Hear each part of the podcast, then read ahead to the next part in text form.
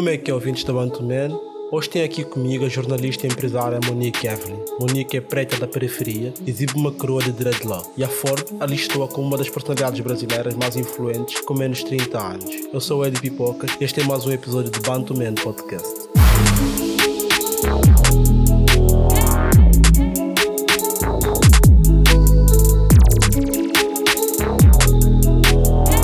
Monique prega que devemos manter a nossa inocência da infância para construir um futuro sem medo de arriscar. Como é que isso se faz? Uau! Já começou com uma pergunta. Eu fiquei pensando nisso recentemente, assim, como é que resgatar, como é que eu consigo também, né? Porque eu tô falando, mas na prática do dia a dia, como que pessoalmente Monique consegue e como outras pessoas podem conseguir e cheguei em duas hipóteses, na verdade, né? Uma que tem algo que é muito importante fazer, que é o lugar de escuta. Parece bobagem isso, né? Parece loucura, mas o lugar de escuta significa que você tem curiosidade de forma genuína para querer saber o que a pessoa está falando, para querer saber o que a pessoa está compartilhando, né?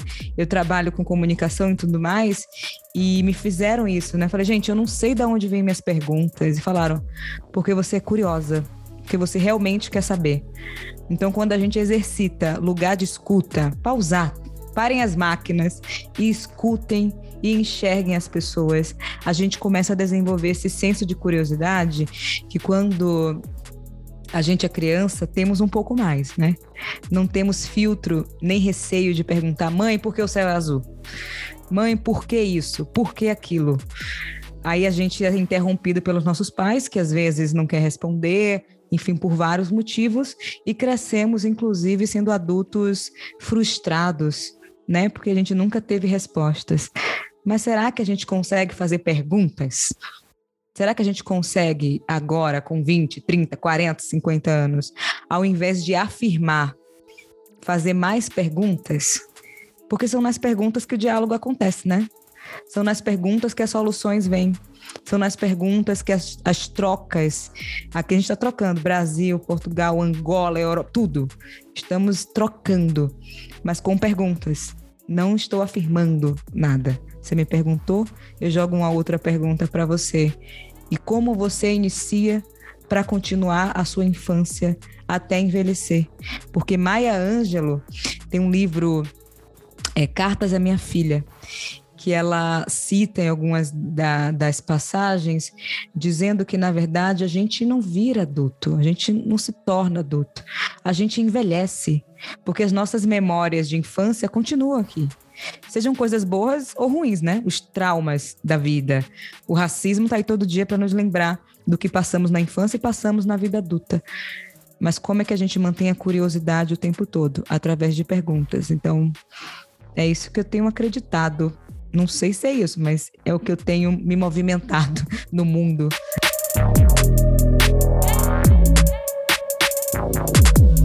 A narrativa que a luta antirracista teve início apenas depois da morte do americano George Floyd, tem crescido, mesmo entre nós, jornalistas negros. O que é que pensas sobre isso? É desesperador, né?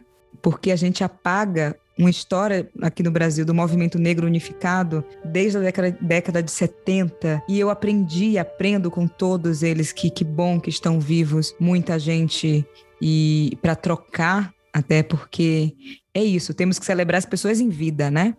Eu fico muito preocupada quando a gente perde mais uma pessoa preta independente de qualquer lugar do mundo.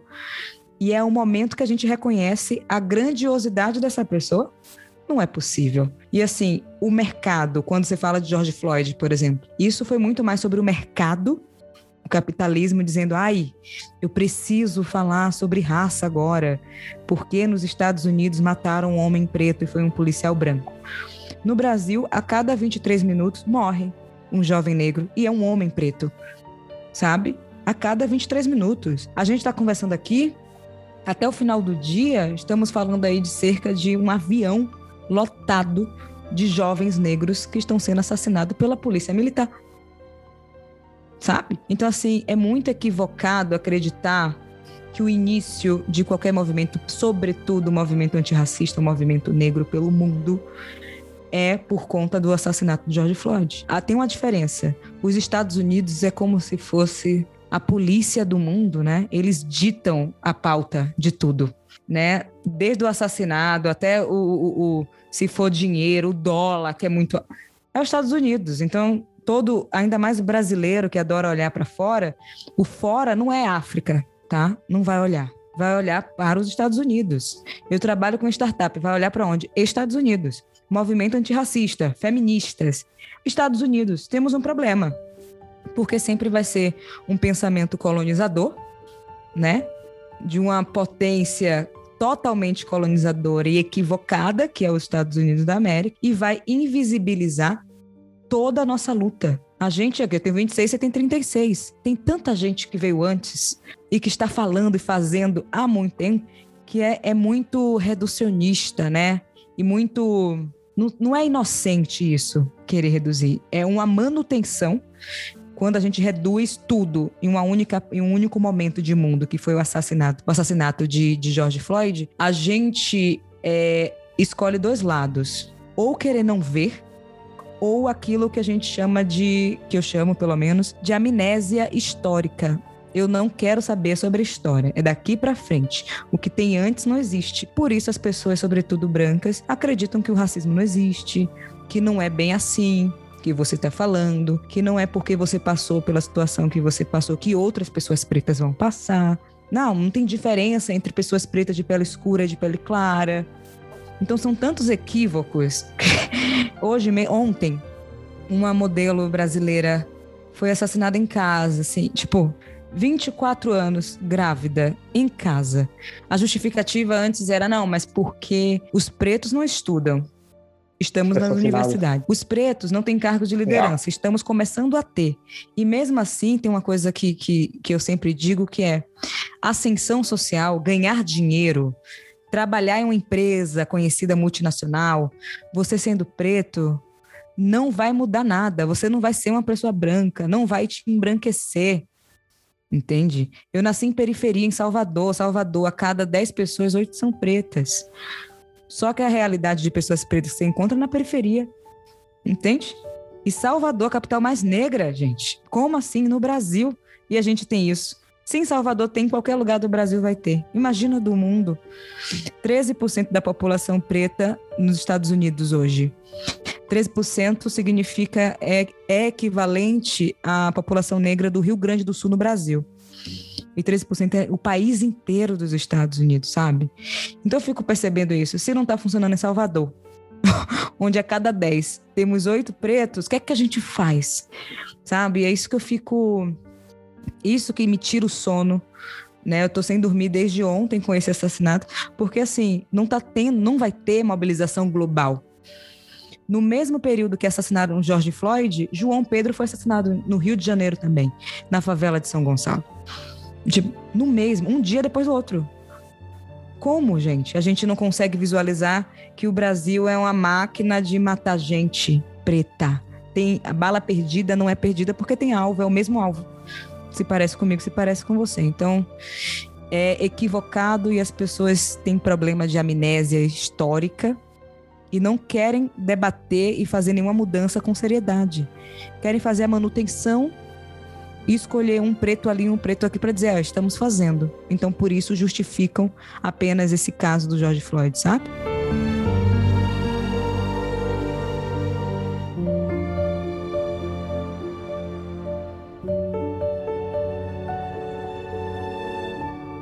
Qual é a melhor forma de definirmos o que é comunidade negra? E como é que deste lado do oceano podemos nos manter unidos com esta narrativa? Esse é um grande desafio, viu? Não vou ter resposta, porque hoje eu acordei, inclusive, fazendo live revoltada com isso. Porque tem, a gente não. Eu não sei, assim, eu, fiz, eu fui fazer o teste de DNA ancestral para ter alguma coisa. Qualquer coisa, só queria ter uma noção.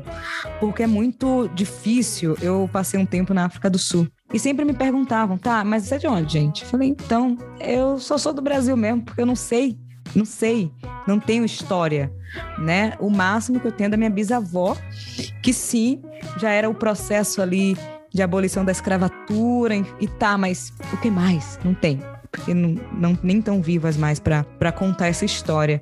Então é adoecedor não tem um lugar, não tem uma origem, sabe? Pelo menos para mim, assim. E eu tive que correr atrás, fiz uns três, quatro e bateu é, primeiro Angola, Benin, Nigéria, Serra Leoa, mas saindo em todos, assim. Que eu falei, gente, eu sei pelo menos alguma coisa aí, hein? Quatro gerações depois da minha bisavó. Porque antes, imagina.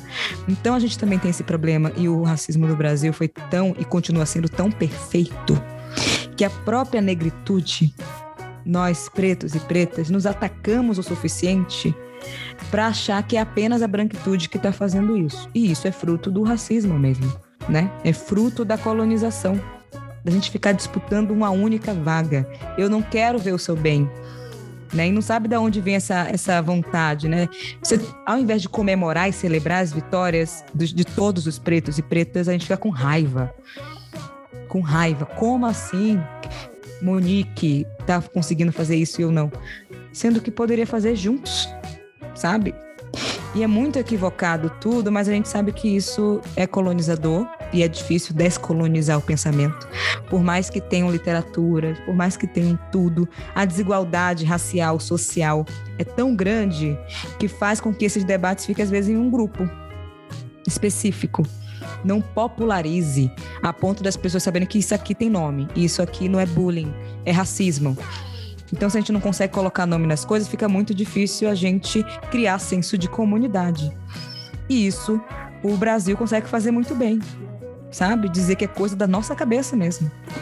Aí coloca uma pessoa preta de pele clara que não sabia que era preta, descobre ali, porque uma pessoa branca vai dizer, então, você é preta. Entendeu? Você nunca foi branca. A pessoa ah, descobri agora com 30 anos.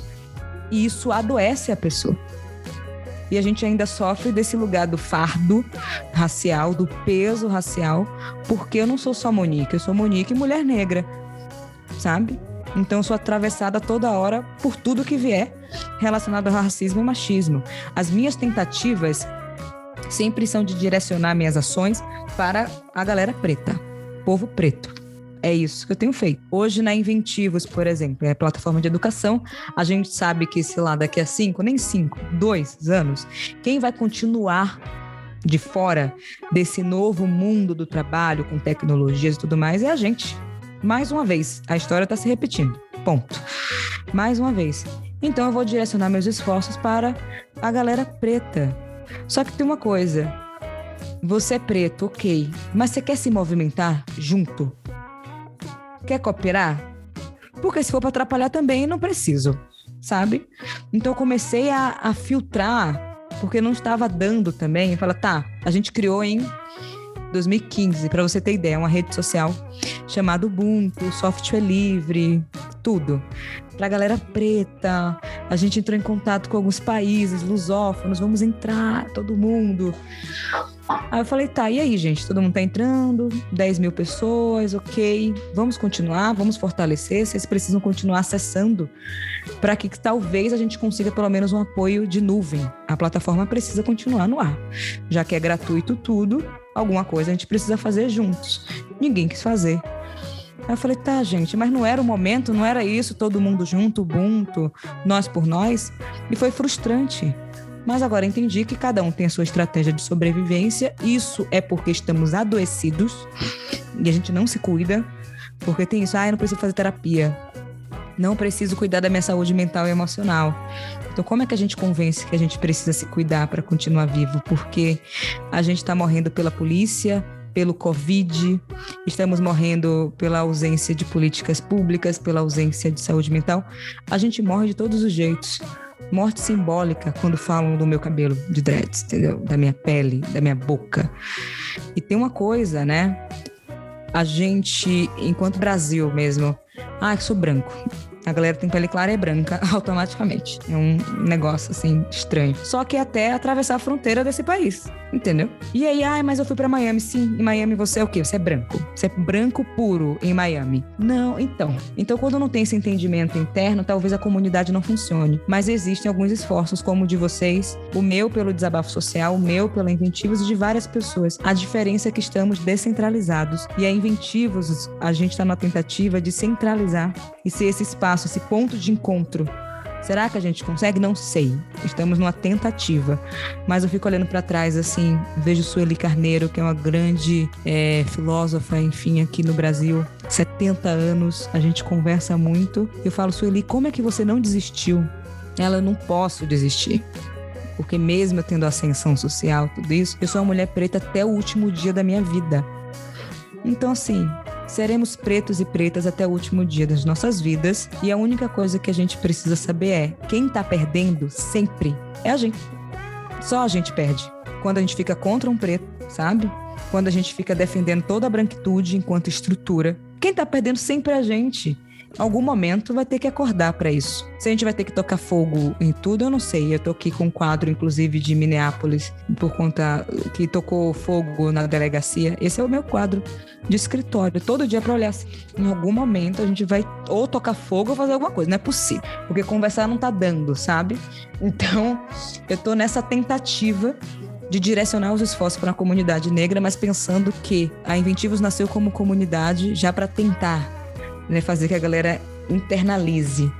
Mas só funciona se todo mundo participar. Aí quando a galera começa a participar, todo mundo tá vendo que tá funcionando. Ah, Monique conseguindo. É, tá vendo? Se todo mundo participa, funciona. Senão, vocês vão ver que vai continuar no mesmo lugar. E a gente faz isso para mostrar mesmo. Não vai funcionar. Se todo mundo tá aqui junto, pode ser duas pessoas, três, vinte, mil. Se todo mundo não fizer isso de forma sincronizada, não vai funcionar. Não tá funcionando, gente.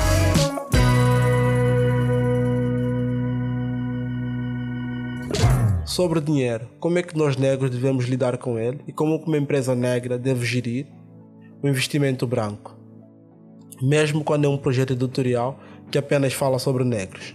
Olha, o início foi difícil, viu? Eu queria matar todo mundo. Eu odeio todos os brancos. Eu não vou conversar, porque não dá para conversar. Porque é, primeiro que é assustador você chegar para negociar e só ter você de preto, né? Uma mesa. Sim, vamos negociar. É isso que eu preciso fazer acontecer. É esse meu projeto, essa é minha ideia. Então já era bem assustador e eu tava com 16, imagina. Mais assustador ainda pela idade, porque não tinha credibilidade pela minha idade. Já era preta, mulher. No Brasil, sou nordestina, entendeu?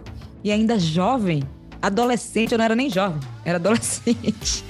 então sempre foi um problema isso da, da idade. Mas teve uma coisa que eu aprendi tive que respirar muito. Sabe contar de 1 até 10? Parece bobagem. Mas tá ali, ó, querendo bater na pessoa. Você vai respirar. Você vai contar de 1 até 10 e vai sempre lembrar o que é importante para você com esse dinheiro na mão. E eu tive que começar a negociar. Porque eu falei, tá, se eu consigo esse dinheiro, eu consigo impactar quantas pessoas? Eu contrato quantos pretos? Eu consigo.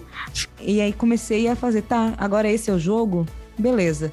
Mas qual linguagem eu utilizo para dizer que tá, meu projeto é para preto? Sem ter esses ruídos absurdos, equivocados de racismo reverso, né? Não, mas o que está fazendo é racismo reverso, Monique. Você mostra números, dinheiro. E eu comecei a pesquisar só sobre grana. Quanta a população negra no Brasil movimenta por ano? Se você investe isso aqui nesse projeto, a gente vai retornar daqui a 3, 4, 5 anos esse valor para a sua própria empresa. Porque os consumidores são pretos e só falava de dinheiro. Eu falei, gente, aqui não é caridade, sabe? Não tô falando de caridade, é social, mas é social que retorna dinheiro. Em médio prazo, não vai ser amanhã, mas te dou cinco anos aí para as coisas mudarem e tudo com projeção, grana, grana. E aí começaram a me ouvir, sabia?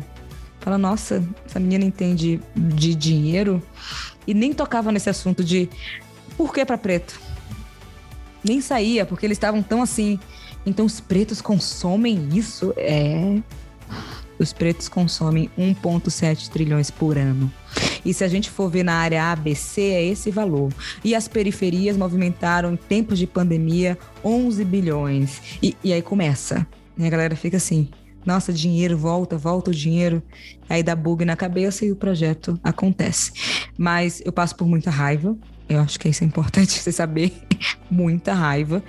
Eu sou acompanhada por terapia para aguentar, porque não dá. Tem muita coisa que não dá. E a gente tem uma questão assim, enquanto time, né? Porque não sou eu. Eu falei, gente, vamos lá. A gente trabalharia com essa empresa? Não. Por quê? e começa a listar. Tem muito mais nãos do que sim para esse dinheiro. Por exemplo, eu não posso trabalhar com a Carrefour, que assassinou umas 3, 4, 5 pessoas pretas, assim. Não dá. Mas ele tá com fundo aí de não sei quantos milhões para as pessoas pretas. Aí você fica assim: o cara, a empresa abriu esse fundo, os pretos têm que pegar o dinheiro, eu, Monique, não. Mas são coisas que eu consigo afinar com o meu time. Até onde a gente vai. Tem coisas que não dá, tem coisas que não dá para abrir mão. E eu não vou abrir mão de vou trabalhar para essa empresa que matou 5, 6, 7, 20 pessoas, a gente não sabe. Entende? Então tem concessões que, que dá para fazer mas que não tem um histórico perverso como esse, porque você não vai dormir. Essa é a realidade. Eu tenho amigos que aceitaram algumas coisas e que não dormem, não estão bem mentalmente, não estão bem, porque a máquina continua. O capitalismo é perverso. Seu projeto, seu trampo, sua plataforma tem que continuar existindo. E aí, o dinheiro está na mão dessa branquitude. Como é que a gente faz? Sabe? Então é muito esse exercício até onde você consegue, pessoalmente porque existe uma, uma CPF, né, uma pessoa física, a Monique, atrás dos projetos jurídicos, seja o desabafo ou qualquer outra coisa. Então, assim, coloca na lista mesmo. Eu sei até onde eu consigo ir e se esse dinheiro você vai conseguir multiplicar para mais gente. Eu aceitei fazer pessoalmente, enquanto consultora, do Nubank. Inclusive, foi comprada aí, não sei quantos milhões, essas coisas de startups da vida e como consultora para criar um hub de tecnologia em Salvador. E eu aceitei por isso. Eu falei, quanta gente movimenta na cidade? Eu preciso contratar quantas pessoas de uma vez? 100, 200, 300? As pessoas estão desempregadas. Salvador está em terceiro lugar no ranking de desemprego. Eu preciso contratar 300 pessoas de uma vez e tem que ser 80% delas pretas. E são 20 milhões para fazer isso acontecer. Esse dinheiro vai ser multiplicado? Vai ser multiplicado. Então, tudo bem, gente, eu aceito o desafio. Então é isso, não é sobre o dinheiro que vai cair necessariamente no seu bolso. É o dinheiro que você vai conseguir distribuir de alguma forma, seja contratando, entendeu? Seja fazendo a informação, no seu caso, chegar a mais pessoas, porque quando a gente tem estrutura, as coisas vão um pouco mais longe, né? Não dá. Todo mundo precisa ter estrutura, não existe. E aí, esse lugar de, ai, ah, trabalha com o que tem. Não, não é legal entendeu? Já trabalhamos muito tempo com o que tem, o que a gente tinha era nada e tinha que ficar tirando leite de pedra lá parado. Não dá mais. Então é exercício. O que é que você não abre mão? Tá tudo bem não abrir mão. Se não é isso, não vai. Não vai, você não vai conseguir. Você não vai nem conseguir entregar o que está propondo quando você aceita algo que não faz sentido nenhum para você. A outra coisa, o que é que você consegue fazer e multiplicar com esse dinheiro? E para convencer, a linguagem é do dinheiro. A população preta lusófona está movimentando quanto nesse mundo? Quanto? Quanto? Pesquisa esse negócio, entendeu? E você que está impulsionando essas pessoas. Eu conheço pessoas por conta de você. Vendo. Você influencia os influenciadores. Você, enquanto plataforma, está influenciando o que os formadores de opinião dos países lusófonos, que são pretos e tudo mais, estão fazendo e vão fazer. É a sua plataforma que está fazendo isso. Senão, eu nunca indicaria alguém é, de Angola, por exemplo, que eu não conheceria. Agora eu conheço e posso. Entendeu? Você que está fazendo isso. Então, vende nesse lugar. Quem faz é você. Nada é sobre nós sem nós. É uma frase tua que usaste alguns anos atrás. O que significa esta frase para ti hoje? É, tem um tempo, assim, né, que eu falei, e na época foi num, algo bem específico, inclusive. Aquele papo, vamos fazer, não sei o quê, o que, que você acha? Eu não quero achar, não, gente. Eu quero construir. Entendeu? Achar por achar, a internet tá aí, um monte de gente achando um monte de coisa no Twitter. E aí? Então, se não for para construir, não, não vai dar certo nunca. Porque tá na hora da gente parar com esse papo que pretos tem que ser o beneficiário da política o público o público alvo e até o termo público alvo é bem bélico, né? Parece guerra, né? Quem é o público alvo? População preta. Tá atingindo, é? Quer matar? Que alvo é esse? Sabe? Então assim, não dá pra gente se satisfazer eu acho que é isso, né? Com essas migalhas do achismo, de mostrar, ah, mas ela mostrou para mim antes.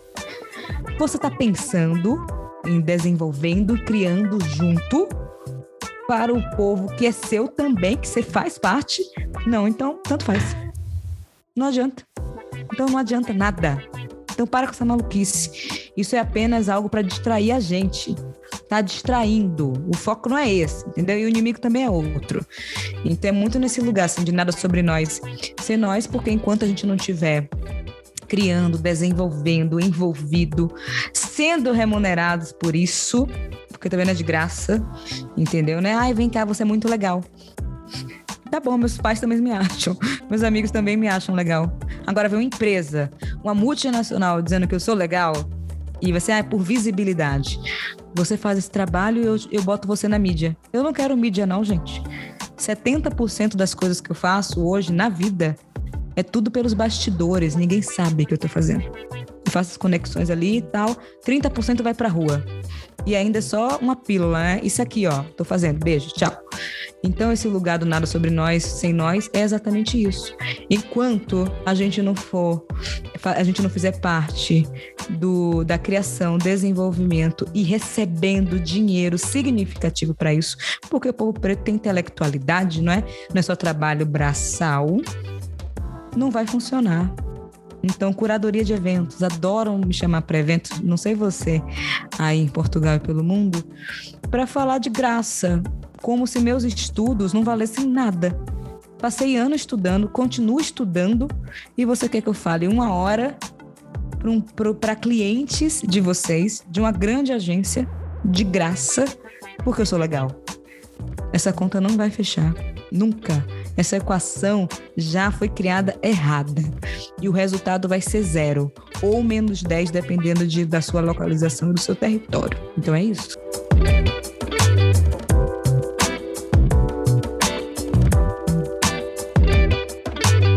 Como podemos unir o povo negro que fala português? A gente só busca aquilo que a gente conhece, né?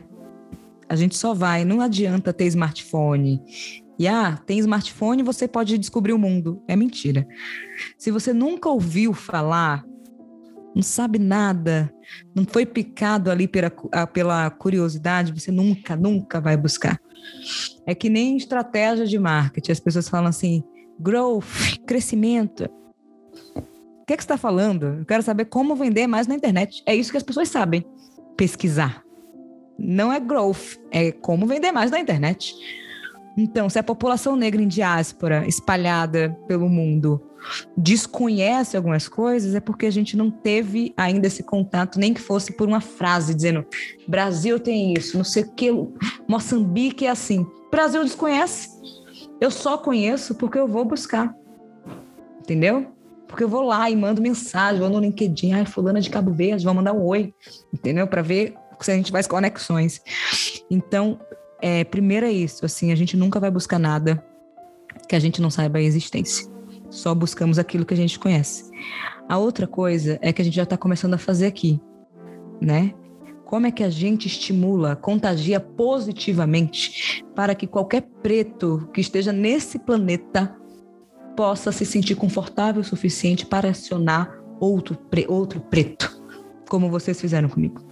Vocês me mandaram mensagem e eu respondi a sua mensagem sabe? Eu mandei uma mensagem para uma atriz, Christine, enfim, do, da série Raio Negro da Netflix, de Atlanta. Ela me respondeu a mensagem. Como é que a gente contagia positivamente para que qualquer preto do planeta se sinta confortável a mandar um oi para um outro preto, independente do país, independente da língua. Tendo língua portuguesa é muito mais fácil, minha gente. Entendeu? Porque no Brasil, por, é, por exemplo, apenas 5% dos brasileiros falam inglês fluente. E sabe que não são pessoas pretas, né? Assim, a gente é 0, enfim. Então, a barreira da língua, seja inglês, espanhol, qualquer outra que não seja português, a gente sabe que vai ser difícil ultrapassar em curto prazo. E se a gente tem o português e temos muita coisa em comum que a gente pode ter enquanto cultura mesmo, né? Imagina a culinária, entendeu? A culinária baiana com a culinária de Angola, minha gente. A gente tem muita coisa. Eu posso explicar o feijão fradinho do acarajé. É muito parecido. Então a gente pode se conectar primeiro pela cultura e dizer: temos alguma coisa em comum aqui além da pele, hein? Vamos falar sobre isso, vamos falar sobre isso. E agora a gente começa, tem que começar a encontrar quais são os pontos de encontro. No caso, a gente tem a plataforma de vocês como ponto de encontro dos países lusófonos para saber o que está acontecendo, quem são as pessoas, né? Quais são, inclusive a questão de música, quando vocês falam de cultura urbana, eu falei, putz, que foda entendeu? Agora precisa saber que também existem outras, outras plataformas no Brasil, que é exclusiva do Brasil porque também desconhecem a diáspora sabe? Não tem, porque desconhece mesmo. E agora, como é que a gente faz essas parcerias? É, agora vai ser o boca a boca. Eu sei da sua existência e vou espalhar para toda a minha bolha, independente se é Brasil ou outros países, que você existe. A gente precisa começar a espalhar a existência das pessoas. Por exemplo, agora eu vou falar na Universidade Católica, se eu não me engano, é, em Moçambique. Claro que por Zoom, né? Mas assim, nunca falaria se eu não mandasse um oi. Falei, gente, o que, é que vocês estão fazendo? E a gente começou a trocar mensagens, e-mails. E agora eu vou falar, sabe? E vai ter uma galera que vai participar das coisas da Inventivos. Meu sonho é tornar Inventivos, onde é pretos de todo lugar, começando pelos países lusófonos, se encontrem. Quando eu falo tirar a ideia do papel com uma galera é, de Angola e tudo mais, fica assim, tá, mas como é que a gente faz isso? Então, tem ferramentas, é possível. E dá para tirar em cinco dias, entendeu?